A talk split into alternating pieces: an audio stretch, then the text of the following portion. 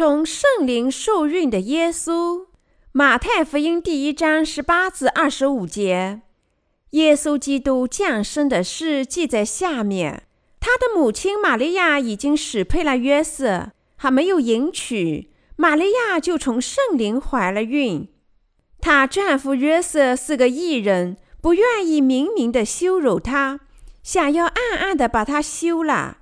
正思念这事的时候，有主的使者向他梦中显现，说。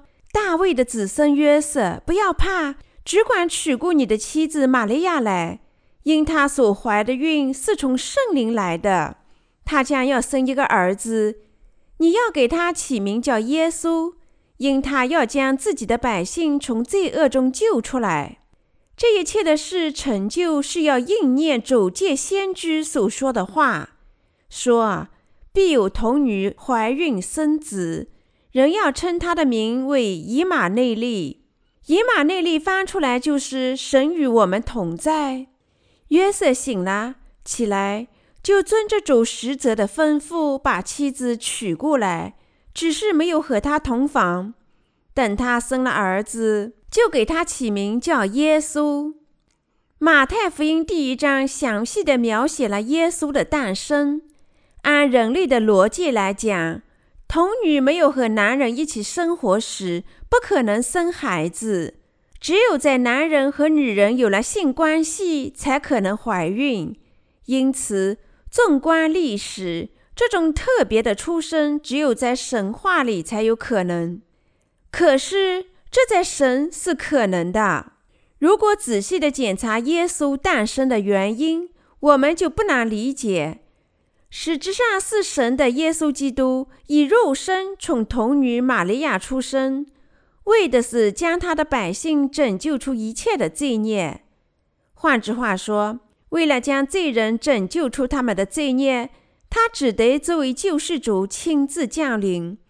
为了拯救罪人，这就需要一个无罪的神来赎救我们的罪。约翰一书第二章第二节，他就是耶稣基督。他自己就是神。已经订婚的童女在结婚前生子，被看成非法的行为，理应受到社会的谴责。这在当时的犹太人中是一种应得死刑的罪。以色列的立法规定，任何奸淫犯都要被石头砸死。根据上述圣经教材，玛利亚和约瑟已经订婚。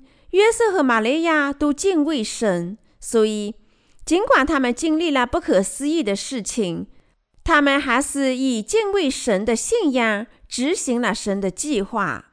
圣经在以赛亚书第七章十四节具体记载了这个历史事件。因此，主自己要给你们一个兆头：必有童女怀孕生子，给他起名叫以马内利。以赛亚书第九章第六节还说：“因有一婴孩为我们而生，有一子赐给我们，政权必担在他的肩头上。他名称为奇妙策士、全能的神、永在的父、和平的君。”这个预言实现了。弥迦书第五章第二节记载：“伯利恒，以法他啊，你在犹大诸城中为小。”将来必有一位从你那里出来，在以色列中为我做掌权的。他的根源从亘古，从太初就有。这段经文明确和具体地强调了耶稣的诞生。弥迦书和以赛亚书是先知弥迦和以赛亚受圣灵感动记载的预言，书写神的道。他们通过神的预言，知道并记载了耶稣基督的诞生。耶稣在他们生活的时代之后七百多年才出世。除了这些章节以外，圣经里还有许多地方直接或者间接地预言了耶稣的诞生，这确实令人惊讶。耶稣的诞生是一个令人难以置信的奥秘，除非神亲自设计和执行。这证明父神自亘古，即从一开始，从有了地球之前，就已计划了耶稣的诞生。箴言第八章二十三节。圣经由三十九本旧约圣经和二十七本新约圣经组成，总计六十六本书。旧约由律法书和预言书组成，而新约包括福音书、使徒书和启示录。旧约大多用希伯来语、亚拉姆语书写，新约用希腊语书写。希伯来语的优势在于其精确的含义，而希腊语的优势在于其广泛的词汇。圣经由四十位不同地区的作者经过一千六百年才写成，结果一般的观点认为统一性不可靠。可是圣经不是靠人的智慧写成，而是受圣灵的感动才写成，因此，有关耶稣的出生，所有的预言都符合历史上发生的事件与事实。提摩太后书第三章十五至十七节记载说，并且知道你是从小明白圣经，这圣经能使你因信耶稣基督有得救的智慧。圣经都是神所默示的，于教训、督责、使人归正。教导人学义都是有益的，叫属神的人得以完全，预备行各样的善事。这段经文清楚地表明圣经是可信的，圣经的作者就是神自己。我们必须知道，不但以赛亚书，而且圣经里旧约和新约全部的六十六本书，都是有关耶稣基督出生和工作的预言和记录。路加福音二十四章二十七节记载说：“于是从摩西和众先知起，凡经上所指着自己的话，都给他们讲解明白了。”第四十四节说：“耶稣对他们说，这就是我从前与你们同在之时所告诉你们的话，说摩西的律法、先知的书和诗篇上所记的。”凡指着我的话，都必是应验。这些经文说得很明确，耶稣基督就是圣经里所说的主人。那么，经过几个世纪预言和见证的耶稣，从童女玛利亚出生为人，是出于什么原因呢？在耶稣这个名称里，清楚地表达了他出生的目的和意义。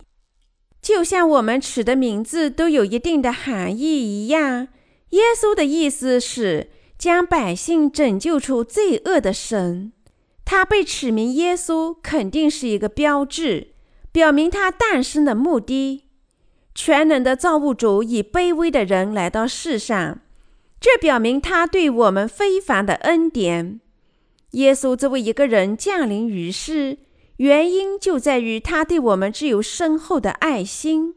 约翰福音第三章十六节记载说：“神爱世人，甚至将他的独生子赐给他们，叫一切不信他的不至灭亡，反得永生。”这段经文告诉我们，任何信仰耶稣的人都能上天堂。世上没有哪个人愿意为了犯罪牺牲他唯一的儿子。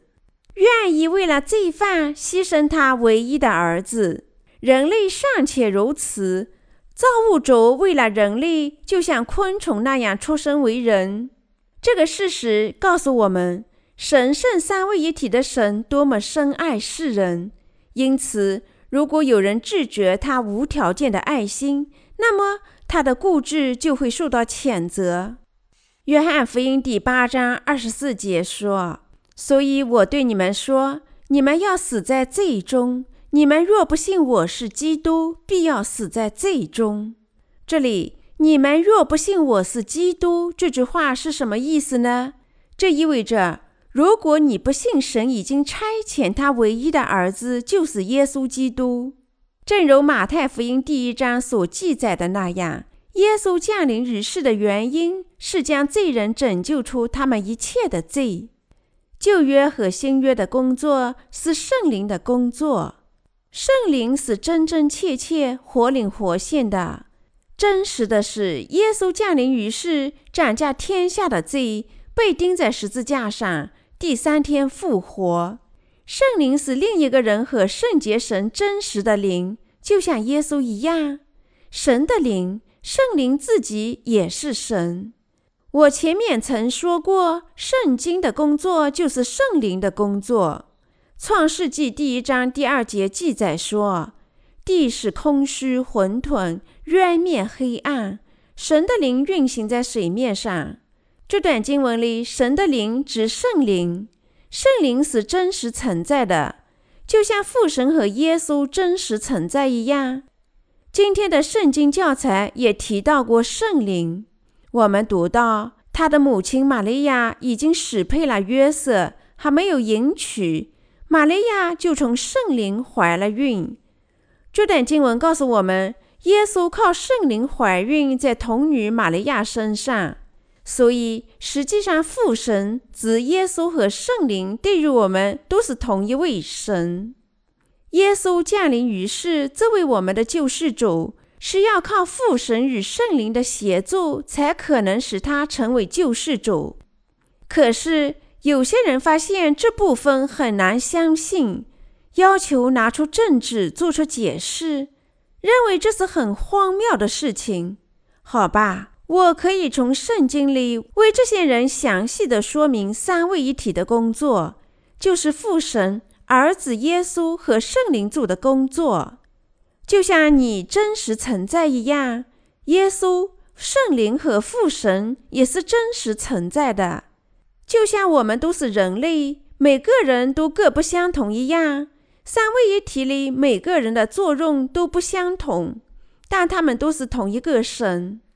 我告诉你，圣灵是神圣的灵，神圣的灵，圣灵是一个人，有其独特的品质，是靠三位一体神的工作。人类的救世主耶稣才借玛利亚降临到这个世界上，因此我们知道，在拯救工作中，父、子和圣灵合力工作。所以，耶稣在升天之前吩咐他的门徒。你们要去，使万民做我的门徒，奉父、子、圣灵的名给他们施洗。马太福音二十八章十九节，神创造宇宙的工作以及神执行的所有工作，不单单由父神完成，或单单由他儿子耶稣基督完成，而是由父神、儿子耶稣和圣灵共同完成。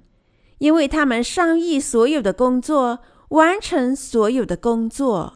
我们相信救世主已经为我们做的工作，我们就从最终得救了。就如同耶稣是一个真人一样，圣灵也是一个真人，是神圣神的另一个品质。因此，宇宙里一切的工作都是三位一体神的工作。事实上，圣灵不但居住在我们这些信仰水和圣灵福音者的心里，而且他还告诉我们真理，教导我们真理，并在生活的道路上指导我们。让我们读一读《约翰福音》第十四章，《约翰福音》十四章二十五至二十六节说：“我还与你们同住的时候，已将这些话对你们说了，但保惠师。”就是父因我的名所要差来的圣灵，他要将一切的事指教你们，并且要叫你们想起我对你们所说的一切话。所以，圣经称圣灵为保惠师，父差来的圣灵要将一切的事指教你们，并且要叫你们想起我对你们所说的一切话。保惠师圣灵指教我们真理，他教导我们关于任何事情的真理，比如什么能使父神高兴，什么是他的旨意。另外，那个提醒我们牢记主的教诲的神就是圣灵。所以，圣经告诉我们，从主所述的恩高常存在你们心里，并不容人教训你们。约翰一书第二章二十七节，这意味着圣灵教导我们有关神的事情，因为他居住在我们内心，所以说圣灵是保惠师。圣经详细地描写了耶稣基督以及圣灵的工作。新约里所有的书，如四部福音书、使徒行传、保罗的使徒书、雅各、彼得和约翰的使徒书，甚至启示录，都是耶稣的教义。在四部福音书时期，主亲自教诲我们；福音时期过后，耶稣升天。他应时会在五旬节差来圣灵，从此迎来了圣灵的时代。这是圣灵的时代，你我生活的这个时期，圣灵会工作。你我生活的时期是圣灵的时期。圣灵资助我们，让我们传播福音。他帮助我们理解真理，谴责我们的罪孽。指导我们充分执行神的旨意，供给我们缺乏的东西。另外，他还帮助我们认识什么是错误，提醒我们神的道。水和圣灵的福音就是圣灵的福音，这意味着圣灵靠水和圣灵的福音工作。为什么圣灵会执行那项工作呢？这是因为我们处在圣灵时期。耶稣基督降临在这个世界上，借着洗礼斩价了我们的罪，接受审判，升天，在某一天返回。在耶稣返回之前，圣灵随同写成文字的道工作。圣灵是贯彻神的道的神。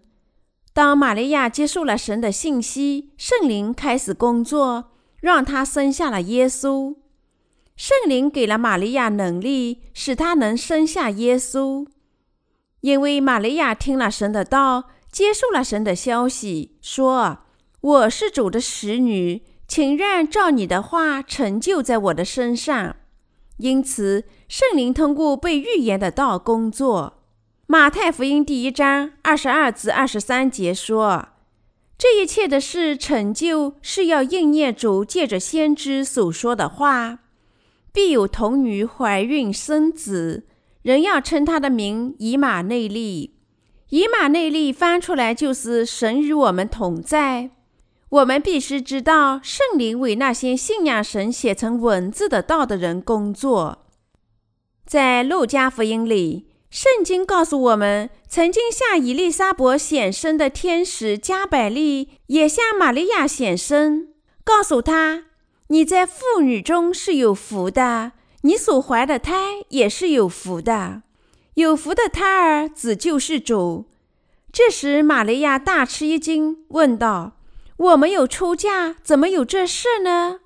加百利告诉她说：“况且你的亲戚以利沙伯在年老的时候也怀了男胎，就是那素来称为不生育的，现在有孕六个月了。”然后，玛利亚接受了天使晓諭她的神的道，说：“我是主的使女，请愿照你的话成就在我的身上。”天使离开她后，她生下了耶稣。这是圣灵工作的一个极好的例子。在当今这个时代，圣灵依然在世上，在我们的心里工作。那么，圣灵是如何工作的呢？当我们信仰神写成文字的道时，圣灵就通过神的道工作。当我们向那些没有接受耶稣的人传播福音时，是圣灵在他们身上发生了作用。当你我传播福音和神的道时，我们身上的圣灵就对那些没有重生的人起作用。当福音得到传播时，圣灵就在他们身上工作。帮助他们了解福音。当百姓听到福音、思考福音时，圣灵教导神的道，比如这道是什么意思，并在他们身上起作用，帮助他们理解福音。结果，百姓就领受了罪孽得赦，因为神通过他的道使我们得以理解。圣灵通过书写在圣经里的道工作。我们的拯救是神在创世之前计划在耶稣基督里的。耶稣基督，神的儿子，来到这个世界上，借水的洗礼和十字架上的流血，实现了我们的拯救。圣灵确保我们已经领受的守旧由父神计划，由儿子实施。圣灵这位保惠师帮助我们建立强大的信仰，说：“您的信仰正确无误，就那样相信吧，这是正确的。”因此，圣灵是我们每个人的保惠师和训导师。所以说，圣灵的时期就是新约的时期，新约的时期就是圣灵的时期。因此，我们必须认识到，我们生活在圣灵时期。玛利亚从圣灵怀孕是事实，因为她接受了神晓諭的道，靠圣灵的工作，小耶稣才降生到世上。我们感谢神赐予我们这个拯救，圣灵的工作能使我们得救。从圣灵怀孕意味着我们的拯救来自神。使我们成为神的子女的，不是宗教的伟大创始人，而是父神、儿子和圣灵的工作。我们就是这样从我们的罪孽中得救和领受罪孽赦免的。所以说，我们得救靠的是圣灵的工作，这就是我们感激的原因。一般的说，我们非常了解耶稣，但我们对圣灵的了解不多。可是，事实上，居住在我们内心的是圣灵。据说，耶稣在圣灵里，圣灵在耶稣基督里，子在父里，父在子里。是耶稣在升天之前清洗了我们的罪，现在是圣灵居住在我们的心里，居住在我们的信仰里。事实上，耶稣基督来到世上。清洗了你我一切的罪孽，升天。现在有了信仰耶稣基督和神的道的信仰，圣灵就居住在你的心里，你和我就处在圣灵的统治下。因此，我们必须充分了解圣灵。如果你和我使居住我们的圣灵不悦，那么我们就会使神厌恶。如果你我使居住我们的圣灵高兴，遵照他的指示，那么不但我们得到了欢乐，而且神也高兴。因此，我们心里对耶稣基督的信仰应该保持不变。你还应同时了解居住你内心的圣灵。如果我们了解圣灵，我们就和神建立了正确的关系。当我们了解圣灵，圣灵就在我们身上工作，替我们向神求情，帮助我们理解神的旨意，引导我们走在义的道上。但是，如果我们不能满足圣灵，那么圣灵情绪低落，然后他就会说：“你爱怎么做就怎么做，你自己拿主意吧。”我们就会觉得好像被神抛弃了。我们会感到沮丧、困惑，好像我们离神九千公里似的。所以，我们必须充分了解居住我们的圣灵。通过居住你我的圣灵的工作，耶稣已经拯救了我们。现在，圣灵依然在我们身上工作，指导我们方向。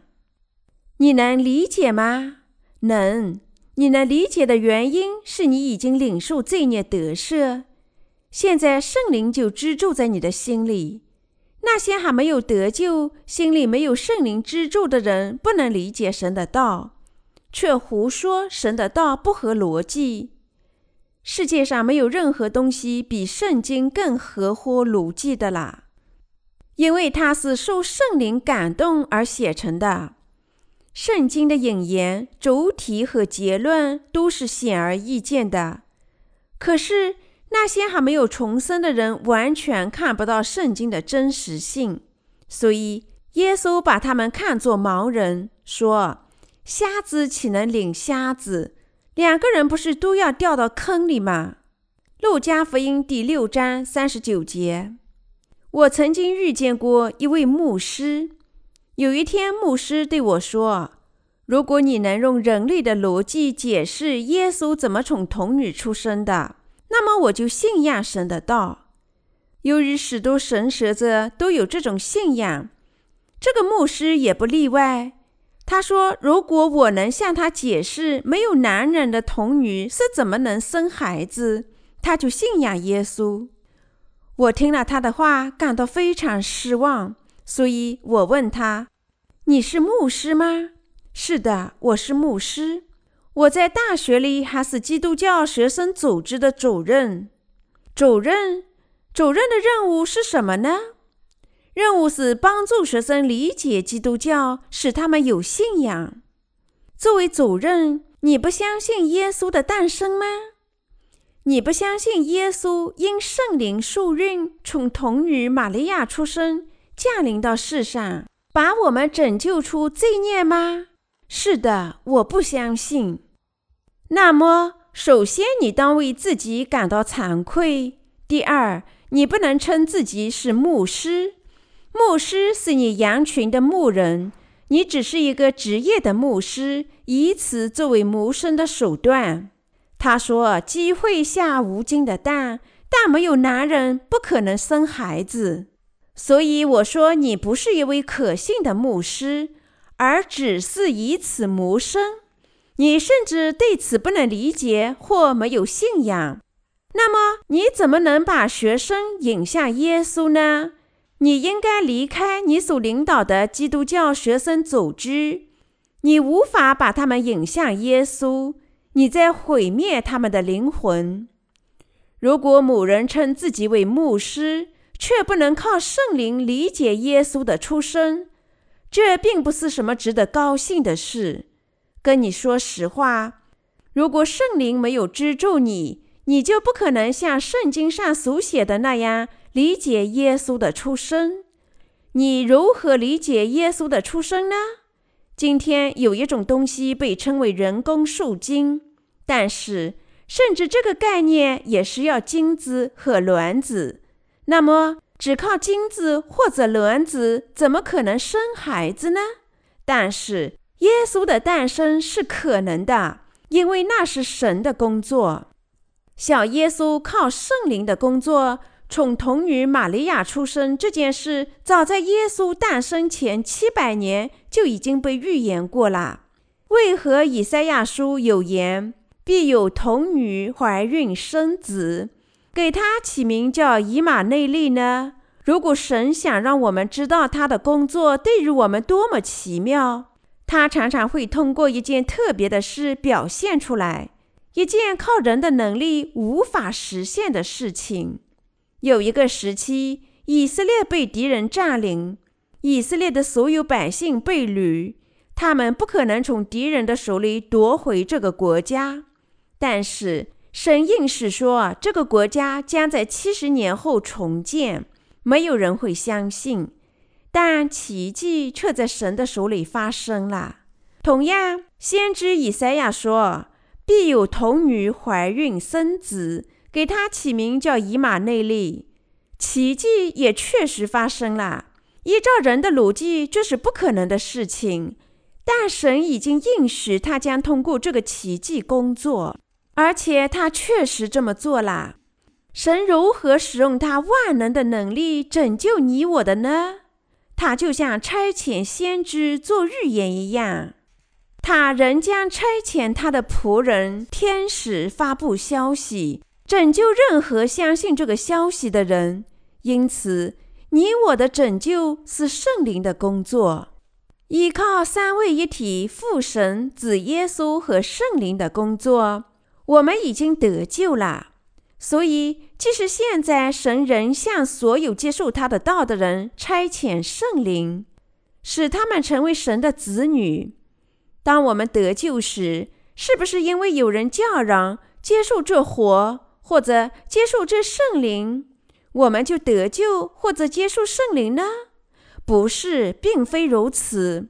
圣灵常常通过书写成文字的道工作。无论我们读到神的道，还是有人向我们传播神的道，如果我们信仰这道，圣灵就在我们心里工作，帮助我们理解这道，为我们作保。所以圣灵让神的道充满我们，就像圣经上所写的那样。正因如此，神才把圣灵作为礼物赐予那些信仰神的道的人。你我靠圣灵的工作领受了真正奇妙的拯救。这里，童女玛利亚靠信仰神的道生下小耶稣。你靠信仰谁和圣灵的福音得救，还有这位圣灵居住在你心里，都是同一个原则。如果你信仰神的道，你就会领受罪孽得赦，然后成为神的子女。当你成了神的孩子，圣灵就居住在你身上。耶稣基督是神的儿子，他借圣灵而来。耶稣是神的儿子，他无罪。他在我们身上工作的方法和圣经教材里写的方法相同。由于玛利亚接受了天使的信息。道成肉身，生下了小耶稣。道就是这样工作的，耶稣就是这样成为我们救世主的。当我们说啊圣灵的工作时，有些人可能会想象圣灵向玛利亚显现，告诉他：“我将从现在起通过你工作，创造出某种奇迹。”奇迹就是这样发生的，神就是那样工作的。当神差来他的道时，如果我们接受神的道，圣灵和神的道就在我们身上工作。如果在我们信的时候，道就在我们身上实现了。同样的原则既适合耶稣的诞生，也适合我们的出生。当我们领受罪孽得赦时，他就这样实现的；当我们出生时，他就是这样工作的。当我们接受和信仰神的道时，我们的罪孽实际上已经被清洗，有圣灵保证。耶稣和圣灵就是这样工作的，难道这不奇妙吗？玛利亚接受了神的道，生下了小耶稣。当你我借耶稣的洗礼和十字架上的血接受拯救的道时，会发生什么情况呢？你的灵魂会重生成为异人吗？他们重生了。耶稣里有圣灵还是没有圣灵呢？有圣灵。圣灵一开始就在耶稣里。我们身上有没有圣灵帮助我们重生于水和圣灵福音呢？有的。这是同样的奇迹，这是同样的道。你能理解耶稣靠圣灵工作诞生的道吗？是的，这是同样的工作，这确实令人惊讶。因此，当我们接受耶稣而领受罪孽得赦时，这并非终结，实际上是资助我们的圣灵在教导我们，这位训导师指导我们。因此，是资助我们的圣灵统治我们、教导我们和指导我们。因此，我们并不孤立。神圣灵始终和你在一起，你和神在一起。同样，当我们遇到麻烦或困难时，圣灵也会帮助我们克服软弱，因为我们不知道应该如何祈祷，所以圣灵亲自为我们求情，用我们不能说出口的叹息。罗马书第八章二十六节。如果我们不知如何行事，圣灵就教导我们，不是那样，而是这样。他使我们想起神的道，他安慰我们。当我们悲伤时，他就鼓励我们，安慰我们。所以，我们始终和圣灵在一起。你和我已经获得了非常奇妙的拯救。你和我获得的拯救确实奇妙。父、子和圣灵创造了这个宇宙，使你我获得了拯救，成为神的子女。我们必须知道这一点。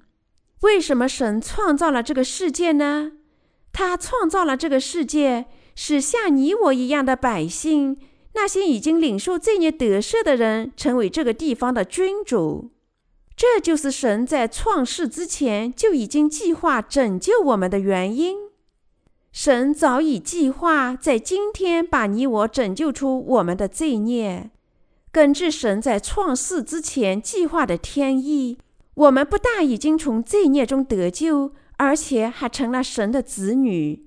神让圣灵居住在我们内心，因此，事实上，我们作为王子和公主，作为神的子女，生活在他的国里。虽然我们生活在这个世界上不是公主和王子，我们在神的国里是神的子女、王子和公主。我们是极为重要的人物，是真正的贵宾。我们是已经真正领受奇妙拯救的重要人物。所以说，圣诞节是奇妙的，具有重大意义。当玛利亚从圣灵受孕生下小耶稣后，因为玛利亚接受神的道而怀上了小耶稣，十个月后生下小耶稣，我们的拯救工作就开始了。这就是纪念和庆祝圣诞节的原因。当童女玛利亚接受神的消息后，生下耶稣时，我们歌唱，世界充满欢乐，主已经来临。我们纪念这项奇妙工作的日子。精确地说，耶稣并非出生在冰天雪地的日子，而是出生在一个温暖的季节里。牧羊人和他们的羊群整夜都待在田里。我们并非强调精确日子的重要性，我们指定一个日子，为的是让全世界都来纪念玛利亚从圣灵怀孕后打开了拯救之门的日子，牢记在我们心里获得的拯救。重要的不是日子的本身，而是耶稣降临于世，玛利亚接受神的道，生下小耶稣这个事实。当我们纪念这个日子时，我们沉思这奇妙的拯救。当我们牢记靠圣灵的工作获得的拯救和他活在我们心中时，我们必须与那些能取悦圣灵的人团结起来。基督徒弟兄们，我们是真正受这些奇妙赐福而得福的人。玛利亚被视为能得福的人，但你我已经得福，这是真实的吗？是的。圣诞节是我们和男朋友、女朋友、罪人和家人把我们的城镇打扮得色彩斑斓的日子吗？还只是一个寂静的夜晚，圣洁的夜晚。我们做义事、牢记和纪念主来拯救我们的日子呢？这是做义事的日子。我已经预先告诉过你。我告诉你这一点，是因为担心这里有人误解圣诞节的意思，因为他们没有外出约会就觉得遗憾。我这样说是担心某人认为我为何不像世上的其他人那样吃吃喝喝，而是要默默地度过这一天呢，并感到自卑。过圣诞节最佳的办法是默默地进行，沉思这一天的意义，或者做一些义事。如果我们能在圣诞节宣讲福音，使某人领受罪孽得赦，那么没有比这样的圣诞节更令人难忘的啦。就像玛利亚接受神的道，生下耶稣一样，罪人接受我们传播的福音，也能成为义人，像小耶稣一样，在这个世上重生。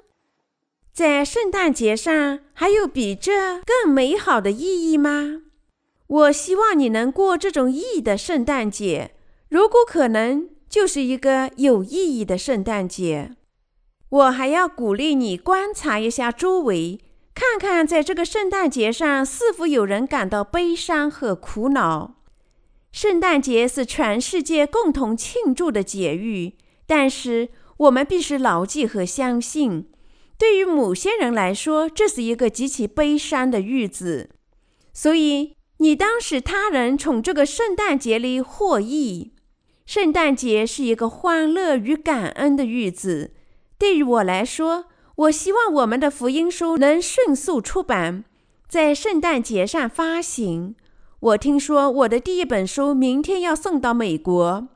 我希望这本书很快能投放到网站上，使更多的读者能在明年读到它。许多书本已经用汉语出版。我希望这次出版能迅速地完成，使他们明年可以在香港和中国销售。由于玛利亚接受神的道后怀上了小耶稣，我也希望中国人能接纳耶稣并领受罪孽得赦。这不也是你们的希望吗？是的，如果可能，我希望你能和其他艺人过一个极其有意义的圣诞节，一个惬意的圣诞节。我们感谢神对我们的拯救和保护。在每个圣诞节期间，我们都能看到许多意外的事故。我们感谢神对我们的保护，使我们免受这些意外的事故。许多因为嗜酒和驾车引发的交通事故，还有年轻人为追求享受而去犯罪，所以在圣诞节休假期间，我们应格外的谨慎。我希望你能不断的祈祷他的保护、福音的传播、他的国、你的安全、他的教会的安全、神的仆人和基督徒同伴的安全。以及众多灵魂的得救。